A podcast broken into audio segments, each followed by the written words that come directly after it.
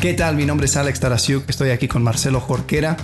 Estamos iniciando un nuevo proyecto, somos los pastores de la iglesia Conexión Vertical y hablamos en las últimas semanas acerca de crear herramientas y esta es una de ellas. Vamos a comenzar un podcast, lo estamos llamando entre semana porque los episodios van a salir los jueves y, la idea es poder tener un espacio donde hablamos acerca de diferentes temas, temas que son de interés a, la iglesia y cualquier otra persona que nos llegue a escuchar.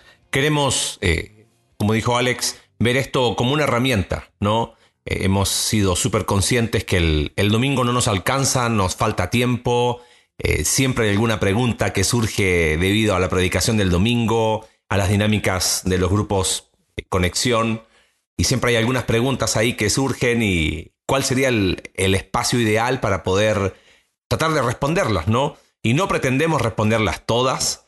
Eh, sin embargo, generar este espacio nos da, nos da libertad y nos permite ¿no? Eh, interactuar, utilizar la tecnología para poder vernos eh, así, entre semana.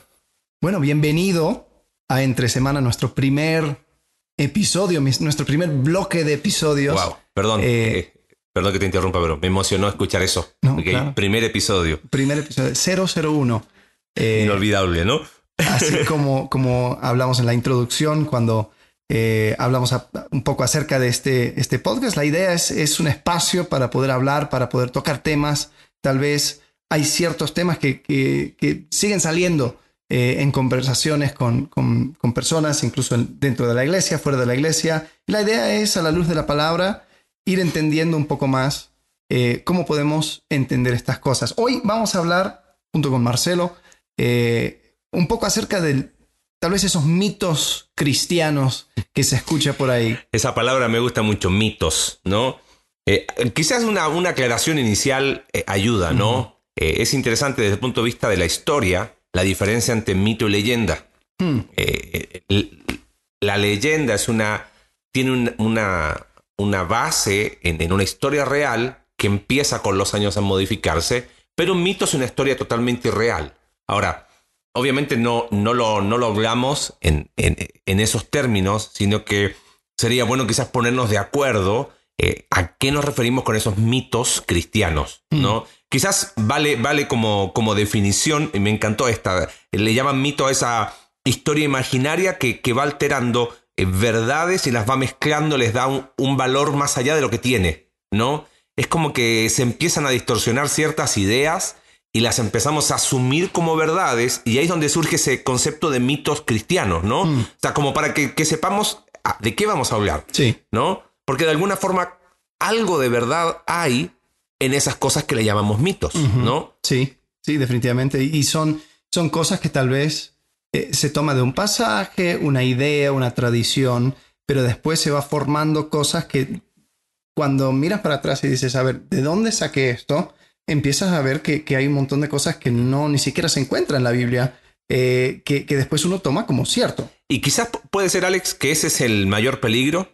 O sea, mm. como tienen algo de verdad, es como que lo, lo asumo como tal, lo empiezo a distorsionar con el paso del tiempo, eh, con mi experiencia, con lo que escucho de, de otras personas pero como tuvo algo de verdad en algún momento o tiene mm. algún porcentaje de verdad, quizás ahí donde radica su mayor peligro, ¿no? Mm. Porque no es una mentira abierta, sino es esa distorsión, esa mezcla donde cómo, cómo, cómo distingues qué es y qué no es. Claro. ¿no? Claro.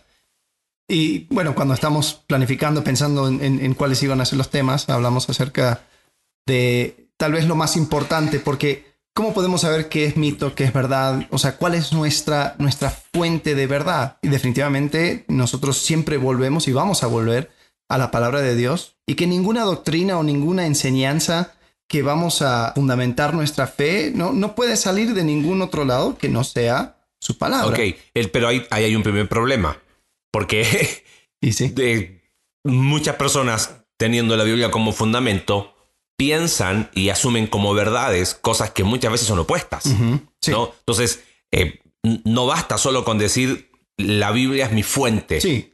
sino qué significa eso en términos prácticos, mm. ¿no? O sea, si vamos a, tratar de establecer eh, verdades para eh, derribar esos mitos que nos hemos creído a lo largo de los años, tenemos que decir a qué nos referimos con, con la Biblia como fundamento. que quizás ahí nos metemos en, en, un tema muy, no quiero ser tan técnico, pero de alguna manera este es el espacio para poder resolver ciertas preguntas o aclarar ciertas dudas. Eh, hay un pasaje ahí en Segunda de Pedro capítulo 1, que de hecho lo estuvimos estudiando en, nuestros grupos Conexión, eh, sobre eh, experiencia mm. y, la palabra de Dios.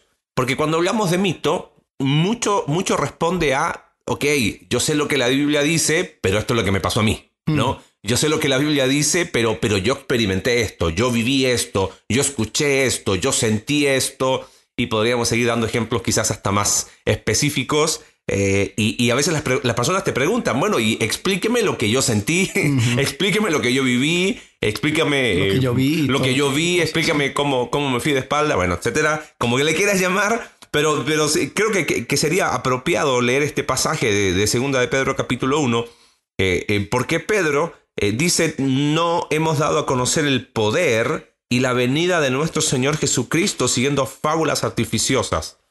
Quizás podríamos cambiar esa palabra y decir mitos. Mitos. No, creo que, que, sería apropiado. Eh, dice, sino como habiendo visto con nuestros propios ojos su majestad. Entonces él dice, tengo una experiencia. Y ahí lo recuerda, dice, cuando él recibió de Dios Padre honra y gloria, le fue enviada desde la magnífica gloria una voz que decía, este es mi Hijo amado, en el cual tengo complacencia. Y, mira lo que, lo que dice Pedro, y nosotros oímos esta voz enviada del cielo cuando estábamos con él en el Monte Santo. Lo que recuerda a Pedro probablemente es el, es la experiencia en el monte de la transfiguración, donde él pudo ver y pudo oír. Y él dice, mira, esta es mi experiencia. Yo no estoy siguiendo mitos, eh, mezcla de verdad, de fábulas artificiosas, como dice el, texto bíblico, sino eh, tengo una experiencia. Lo interesante es lo que sigue después. ¿no? Verso 19 dice, tenemos también la palabra profética más segura. Mm. Y ese es, en, en, el idioma del Nuevo Testamento, en el idioma griego, es implica un, contraste, pero de superioridad. O sea, es como que Pedro dice, aquí está mi experiencia, yo la tengo, nadie me la puede negar, nadie me puede decir nada al respecto, pero hay algo más seguro aún que mi experiencia. Y ahí dice, la palabra profética más segura, a la cual hacéis bien a estar atentos como una antorcha que alumbra el lugar oscuro hasta que el día esclarezca y el lucero de la mañana salga en vuestros corazones. Y ahí lo que tú decías, ¿no? Entendiendo primero esto, que ninguna profecía de la escritura es de interpretación privada, o sea, no, puedo tomar la escritura para tratar de explicar lo que a mí me sucedió, ¿no? Y ahí dice, porque nunca la profecía fue traída por voluntad humana, sino que los santos hombres de Dios hablaron siendo inspirados por el Espíritu Santo. Ahí está el primer tema. Claro. Sí, y yo creo que el, mito, el primer mito es de que cada revelación de Dios es independiente e igual de legítimo como cualquier otra revelación. Entonces, por ejemplo, eh, salió en Salió en las redes a una persona que, que decía que Dios le había hablado y que eh, Dios le estaba convocando a todo el pueblo cristiano en el mundo eh, a estar orando y ayunando eh, en contra del espíritu del tiempo de Halloween. Entonces, en contra del espíritu de Halloween. Entonces, él entendió que eh, el Espíritu Santo le estaba hablando a él para que después él divulgue a todo el mundo eh, este mensaje. Pero después, si nosotros entendemos que la fuente de revelación comienza por la Biblia, y sí, hay experiencias que tal vez no voy a negar, pero cada cosa tiene que pasar a través de la Biblia, o tiene que confirmar la Biblia, la palabra profética más segura. Como y el texto es súper claro, ¿no? No es de interpretación privada, o sea, no responde a, lo que yo creo que es. Pero me, quiero, quiero ir a, lo, cómo termina el texto, ¿no? Porque dice ahí el versículo 21 de, de Segunda de Pedro capítulo 1, sino que los santos hombres de Dios hablaron siendo inspirados por el Espíritu Santo. Dijimos que no queremos ser tan técnicos, pero creo que sería bueno hacer una distinción respecto a la palabra de Dios, ¿no? Creo que hay tres palabras que sería bueno que, podamos eh, aclarar y como una herramienta, eh, no solamente eh, pensando en las personas que nos están escuchando, porque ese es el propósito de este tiempo, ¿no? las palabras son inspiración, revelación e iluminación. Yo creo que si podemos hacer esa distinción clara, ayuda mucho a entender, ah, ok, mi fuente de revelación es la palabra de Dios. Cuando hablamos de inspiración, estamos hablando de lo que tú dijiste recién, ¿no? Esa dualidad de autor, ¿no? El Espíritu Santo, el autor divino, inspira a hombres, eh, autor humano, por eso hablamos de dualidad de autor. Uno puede hacer una distinción en los géneros literarios de la Biblia, pero también ves la personalidad de cada autor, ¿no? Y eso te muestra que Dios, el Espíritu Santo, tomó a hombres y los inspiró. Esa palabra inspirado por el Espíritu Santo es la idea de, de el viento eh, soplando y, guiando un barco, las velas abiertas, ¿no? Entonces, eh, eso es inspiración. Pregunta, Pastor Alex. A ver. Bajo ese concepto de inspiración, eh, técnicamente hablando, ¿hay inspiración bíblica hoy? Inspiración bíblica hoy donde el Espíritu Santo sigue escribiendo la Biblia, no. Ok. Está bien, es bueno aclararlo, por eso digo, desde el punto de vista técnico, porque hoy me inspiré. sí, buenísimo, yo también me puedo todos nos inspiramos, ¿no? Sí, no, no, no va a aparecer eh, tercera de Timoteo, porque alguien le escribe a tal Timoteo y dice es inspirado. Ok, entonces, inspiración es algo que ya ocurrió, ¿no? Tenemos el texto bíblico. ¿Cómo definiríamos entonces revelación? Revelación quizás responde a la forma y la manera tenemos la Biblia como fundamento, así que vamos a usar, vamos a usar la Biblia. En Hebreos capítulo 1, fíjate qué interesante ese versículo. Eh, dice Dios, habiendo hablado muchas veces y de muchas maneras en otro tiempo a los padres por los profetas, en estos postreros días nos ha hablado por el Hijo. Ahora, ese texto eh, no tenemos el tiempo de explicarlo, pero en el idioma griego es riquísimo. De, es como que en, en, las primeras palabras, el, autor de Hebreos es como que, que, viene y coloca un fundamento así fuerte, ¿no? ¡Pum! Derribando mitos. Casi, casi podríamos decir Hebreos capítulo 1, derribando mitos, ¿no? Y él dice que Dios eh, habló muchas veces, ¿no? Pero habló a nuestros padres. ¿Cuántas veces? Muchas veces. Y dice de muchas maneras, ¿no? Ahí es donde entra el concepto de revelación. ¿Cuáles serían las maneras en las cuales Dios habló? Es, es el, son los medios, es el, es el medio por el cual se transmite el mensaje, ¿no? sueños, por ejemplo, eh, visiones. Claro. Eh, éxtasis profético, viste en Ezequiel, dice que el profeta fue llevado y, pudo ver, eh, voz audible. Y ahí está el contraste. Entonces, si uno quizás mira este pasaje y lo divide en dos columnas, dice que Dios habló a nuestros padres, hoy nos habla a nosotros. A nuestros padres los hizo muchas veces y de muchas maneras. Ahí está la revelación.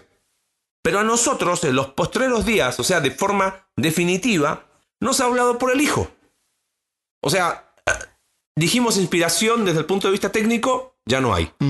Revelación, por lo tanto, desde el punto de vista técnico, tampoco hay. Entonces, ¿qué hacemos cuando las personas dicen, ay, es que Dios me reveló?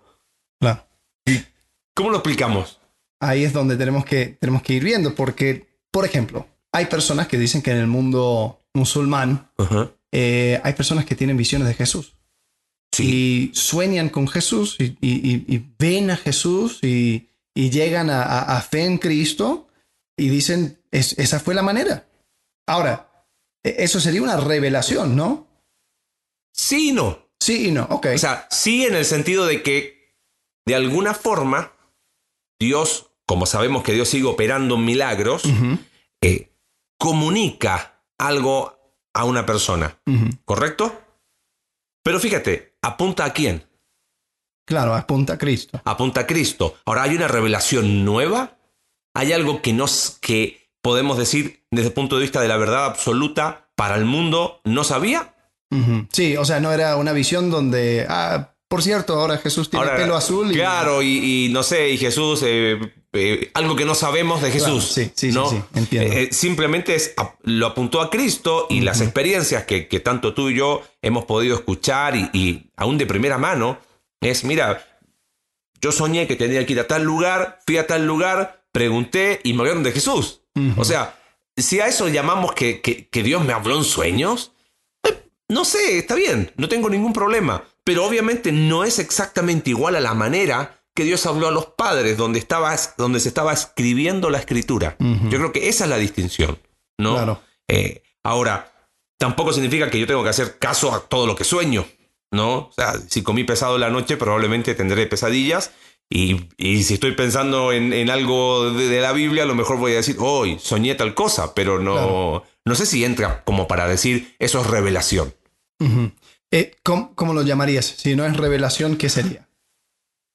Eh, la tercera palabra, Ajá. iluminación. Okay. Porque iluminación tiene que ver con comprensión. Mm. Eh, inspiración ya no ocurre, porque el, el canon, que, que, es la palabra técnica para decir escritura, estos son los 66 libros, ya terminó. Revelación, por lo tanto, de forma lógica, tampoco la hay, entendiendo revelación como lo explicamos recién a la luz de Hebreos. Entonces, ¿qué es lo que hay hoy? Cuando yo digo, wow, ahora entendí, leí el texto, sumé, entiendo cosas que antes no entendía, la palabra técnica sería iluminación. Iluminación. Ok. Ahora, esa iluminación está condicionada o está, no sé si la palabra es condicionada, está eh, influida por la obra del Espíritu Santo, ¿no? Dice el Evangelio uh -huh. de Juan que el Espíritu Santo nos enseñará, ¿no? Eh, está influida por el estudio de la palabra de Dios, o sea, va a ser muy difícil que yo encuentre iluminación si no, si no leo la palabra de Dios, claro, claro. ¿no? Eh, la meditación, en el sentido eh, técnico. Contemplación. O sea, claro, contemplación, uh -huh. donde yo medito, donde eh, pienso, reflexiono, y aún nos vamos a dormir pensando y reflexionando. Uh -huh. Y no sé si te ha pasado que de repente ¡pum! te despiertas y algo te quedaste pensando y lo entendiste, o te despertaste el otro día y dijiste, ahí está. Claro. Sí. No es que pasó algo mágico, fue iluminación, fue una uh -huh. comprensión de verdades que antes no tenía, pero sobre la base de una Biblia que ya fue inspirada y fue revelada. Uh -huh. Entonces, si ponemos eso claro, yo creo que quizás de alguna forma es donde uno empieza a decir, ah, entonces, esto es un mito. Ajá. Ahora, si lo podemos ver como capas, ¿no? O sea, primero uh -huh. es inspiración, eh, donde el Espíritu Santo, donde Dios eh, va hablando o va eh, transmitiendo un mensaje, Ajá. ¿no? Entonces, inspira porque Dios tiene la manera curiosa de trabajar uh -huh. a través de personas. Entonces inspira personas a ser el medio por el cual es, es dada el mensaje, uh -huh. ¿no? Eh, Perdón, ahí, ahí, solamente para recordar, 2 Timoteo, capítulo 3, verso 16, toda uh -huh. escritura es inspirada por Dios, ¿no? Y esa, esa palabra es interesante. Se la inventó Pablo, no existía.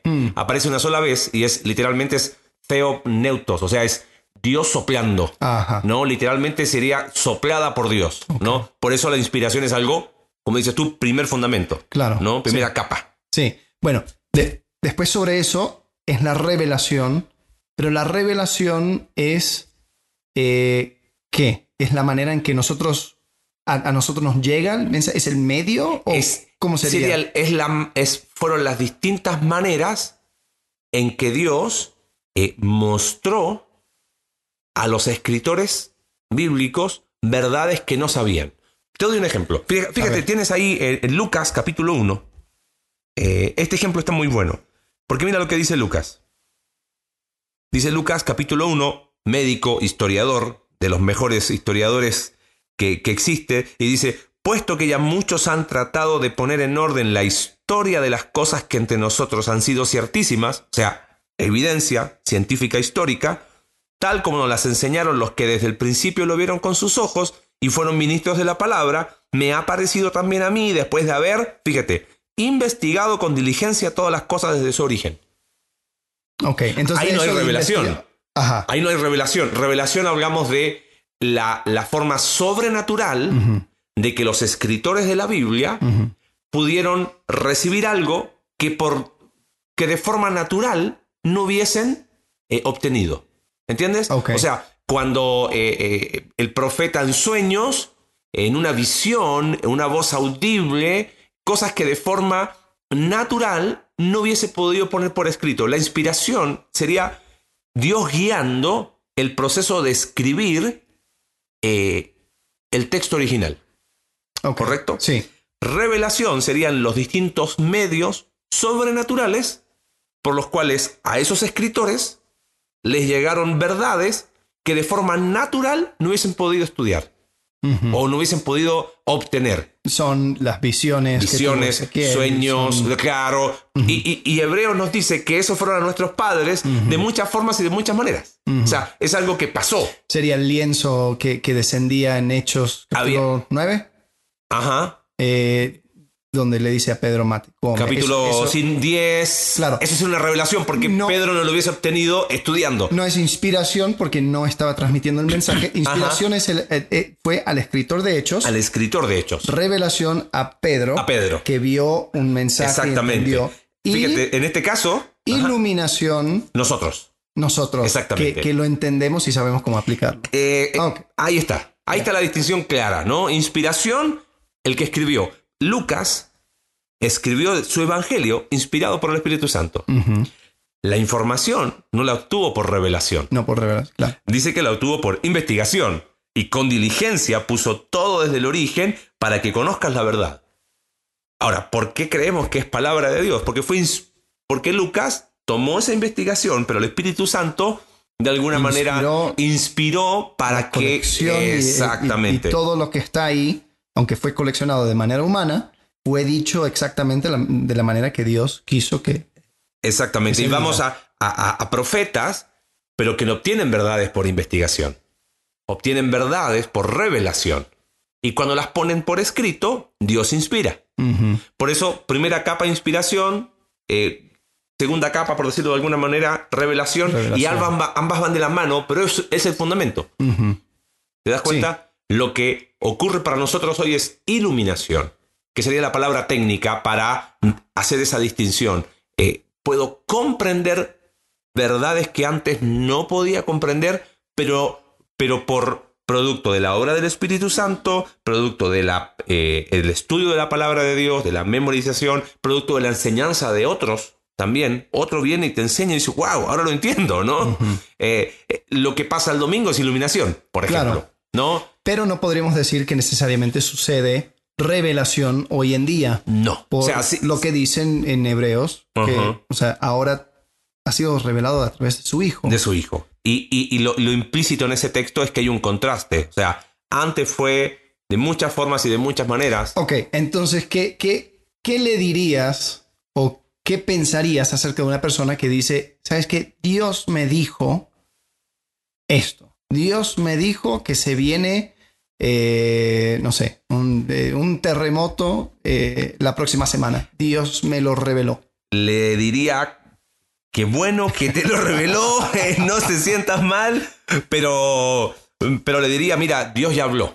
Mm, Eh, el, el mensaje del libro de Hebreos, no, no es el tema de hoy, ¿no? Pero el mensaje del libro de Hebreos a veces aún no, yo, yo siento que no ha sido muy bien explicado. Se dice que no, que Hebreos habla de la superioridad de Cristo sobre esto, esto y esto. Pero hay algo más, más grande que eso. Es que Dios habló. Y habló por Jesús. Ya no necesitamos más. Eh, esos creyentes estaban volviendo a un judaísmo eh, porque decían, ya, ¿qué, más? Y, y de repente el autor de Hebreos, este pastor, derrama su corazón y les dice, hey, Dios ya habló y lo, hizo de forma definitiva. Y es más, la superioridad de- de- de esta última revelación es tan grande que da siete características del Hijo. Nos habló por el Hijo, el cual es el resplandor de la gloria, la, la imagen misma de su sustancia, ta, ta, ta, ta, ta. Siete cosas que dice, wow, después de eso, no, hombre, no necesito nada, ¿no? Ya, ya está. Eh, Mm. eh, si alguien te dice algo así, o sea, creo que no, no, no vamos por la vida descalificando, pero yo le diría, Dios ya habló, y habló de forma confiable, habló de forma definitiva, y lo que hacemos ahora es abrir la palabra de Dios y, y profundizarla para poder comprenderla. Y qué bueno que tenemos el Espíritu Santo, ¿no? Claro. Que nos permite eh, aún comprender cosas que, que de forma natural no haríamos. Y que Dios nos ha dado la inteligencia, nos da herramientas, nos da personas que han estudiado, que escriben libros, que hacen podcast, no este, otros mucho mejores, donde les hemos copiado y le hemos robado. Pero yo creo que de eso se trata, ¿no? Eh, pero es bueno porque a veces las personas es como que, ay, es que dijo tal. Y porque lo dijo fulanito de tal, lo creo a pie juntillas, ¿no? Y, y tengo una, una- un, un texto bíblico que es confiable a más no poder. eh, ahí tenemos que ir. Esa es nuestra fuente de revelación. Y quizás cuando ponemos eso, muchos mitos empiezan a caer, ¿no? Mm, Sí, sí, y creo que entendiendo eso, entendiendo la manera en que, en que Dios nos habla, ya, ya, ya pone, entonces si una persona te llega y dice, oye, Dios me dijo que te dijera tal cosa, eh, es, sería como que, ah, bueno, eh, Sí. Dios, eh, ya ha hablado a través de su Hijo, tal vez sería una cosa para considerar, decir, bueno, está bien, eh, pero definitivamente tenemos la palabra profética más segura. Más segura. Eh, una cosa es un consejo. Mm, claro. ¿No? Claro. el, el, unos a otros. Claro, y el Sería consejo, otro tema. Pero el consejo podría ser un ejemplo de iluminación. Claro. Mira, te voy, a, te voy a hablar de esta manera porque si Dios ya me ha hablado eh, a través de su palabra, a través del Hijo, eh, entonces yo puedo entenderlo mejor y ahora te lo voy a compartir. Perfecto. Entonces, aclaramos, resumen, inspiración, revelación, iluminación, este, digamos, iluminados por la palabra de Dios, ¿no? Bien. Bueno, esto fue la conversación inaugural de entre semana. Nos estaremos viendo la próxima semana. Así es. Muchas gracias.